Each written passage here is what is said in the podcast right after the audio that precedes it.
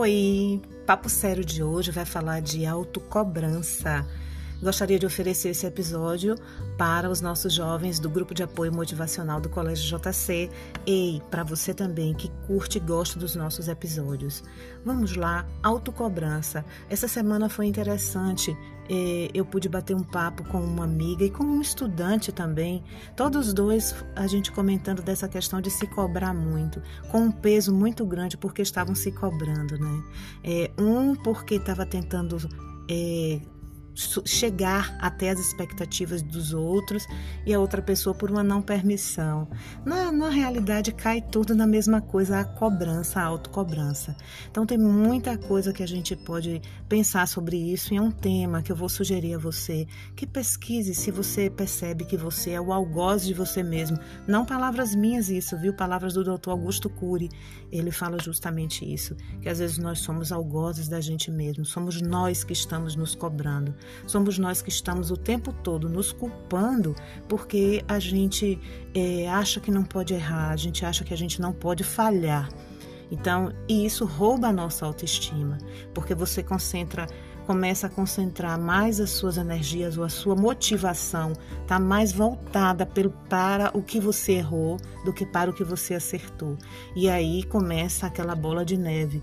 Né? Então você começa a pensar na sua incapacidade e aí a sua autoestima, que você está trabalhando para colocar essa autoestima no lugar, começa a ir ralo abaixo, né? Porque você está mais focando no que você fez de errado, no erro, do que no acerto. Ou é tão perigoso essa autocobrança, né? Que você começa a se achar incapaz e pode paralisar por aí. Vamos pensar também né, nas questões, isso me lembra muitas terapias em que eu participei, né? Acho que cada um de nós temos um pouquinho disso. E eu me identifiquei muito com esse estudante, com essa amiga. Então, a gente precisa botar um pouco a cabeça no lugar, né? É, parar de se autocobrar. Primeiro, né? Olha, você acha que você é super-homem? Super-homem só existe na mídia, né? só existe nos filmes. E é uma delícia ver os, os super-homens, né? Mas já percebeu que eles também têm um ponto fraco? Vamos pensar no super-homem? Super-homem, qual é o ponto fraco dele? A criptonita. Então, qual é a sua criptonita? Qual é o seu ponto fraco? Ei, mas calma, não se sinta para baixo porque você tem um ponto fraco. Você é imperfeito, lembra disso? Todos nós somos humanos e somos imperfeitos. Então, vamos sim, algumas vezes vamos falhar. Coisas pequenas. E justamente nas coisas pequenas que a gente vai falhando é que a gente não se perdoa. E aí fica sempre você remoendo dentro de você e você se chamando de que você não presta, de que não vale nada, porque você não se perdoou. Então vamos pensar, eu sou falho, eu não sou ser humano perfeito. Só Jesus Cristo que teve aqui que foi perfeito. E já percebeu como Jesus perdoou? Perdoou as pessoas, ele perfeito, mas ele perdoou pessoas com pecados gravíssimos. E ele perdoou então, certamente ele perdoaria você, perdoa você, mas você precisa perdoar a você mesmo, tá? É, pensar também, meus queridos, que nós precisamos nos liberar dessa culpa para a gente poder avançar, né? Então, olha, as, as próprias, a própria escritura diz assim, ó, já que a gente está nesse contexto, né? Fala assim que o justo é aquele que cai ou que não cai, é aquele que cai aquele que cai sete vezes e levanta. Então a gente cai, a gente não deixa de ser justo, mas a gente vai levantar, refazer o que deu errado, aprender com esses erros e continuar fazendo a rota e continuar nosso objetivo, a nossa vida. Olha, tentar suprir a expectativa de outras pessoas é burrice, sabe por quê? Porque a expectativa é dela. Será que é a sua?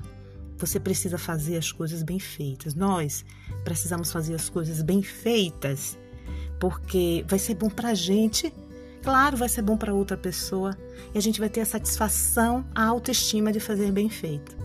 Então, enquanto a gente está pensando, e se não der certo? E se não der certo? E se eu falhar? O que é que vão pensar de mim? Vão dar risada. Você está canalizando a sua motivação para o erro e não para o acerto. Então você precisa canalizar para a atividade que você está fazendo. Olha, eu vou fazer tal coisa, tal coisa, eu vou fazer isso, vou fazer dessa forma. Sua motivação precisa estar tá toda voltada para o que você está fazendo. E não para o fato de não dar certo, não dar errado.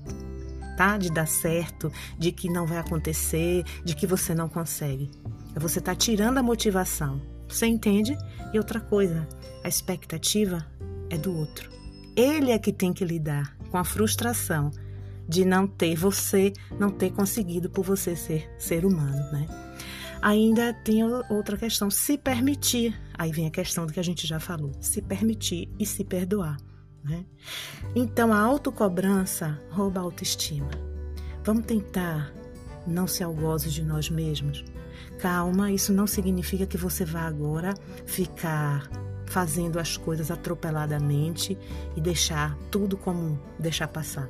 Não, nada disso, né? Vamos sempre tentar ajustar as nossas rotas, é, ajustar os nossos caminhos, mas também coisas com essas coisas que são pequenas, que você mesmo pode se perdoar, que você mesmo pode deixar passar, deixe passar. Você perdoa tantas outras pessoas, perdoe a você mesmo, tá? E se você precisar de ajuda, não hesite em pedir ajuda. Né? Tem as terapias, tem sempre um amigo que vai te ouvir, que vai dizer a você coisas boas. Peça ajuda, não leve essa carga sozinha. Investigue também por que tanta culpa, por que tanta autocobrança. Às vezes tem muita coisa lá atrás que você precisa trabalhar isso. Ó, tem muitas revistas e muitos sites. Eu gosto do site do Dr. Augusto Cury. Gosto também de uma revista chamada Psicologia na Prática. Você pode dar uma olhada ou colocar esse assunto para você pesquisar. Ou até mesmo veja livros que falem sobre isso. Vale a pena dar uma lida, tá bom? Papo sério de hoje é cuidado com a autocobrança. Perdoe a você mesmo. Você não é super-homem. Você pode errar, mas você conserta seu caminho e segue em frente. Um beijo, até o próximo episódio.